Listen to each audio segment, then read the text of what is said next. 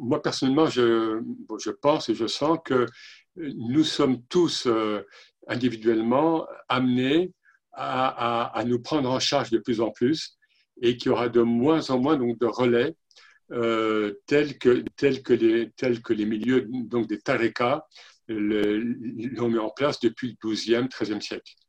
Ça, c'est, euh, pour moi, ça c'est une évidence. Pourquoi est-ce que la gnose descend?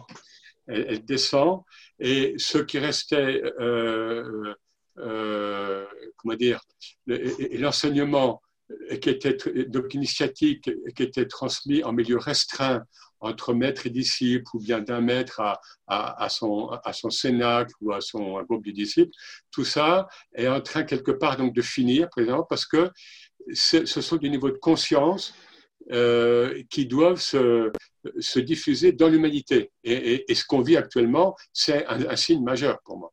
Hein. La conscience ne doit plus être enfin, j'ai la conscience, l'élévation de la conscience, la conscience spirituelle au sens le plus large, ne doit plus être l'apanage de milieux d'initiés.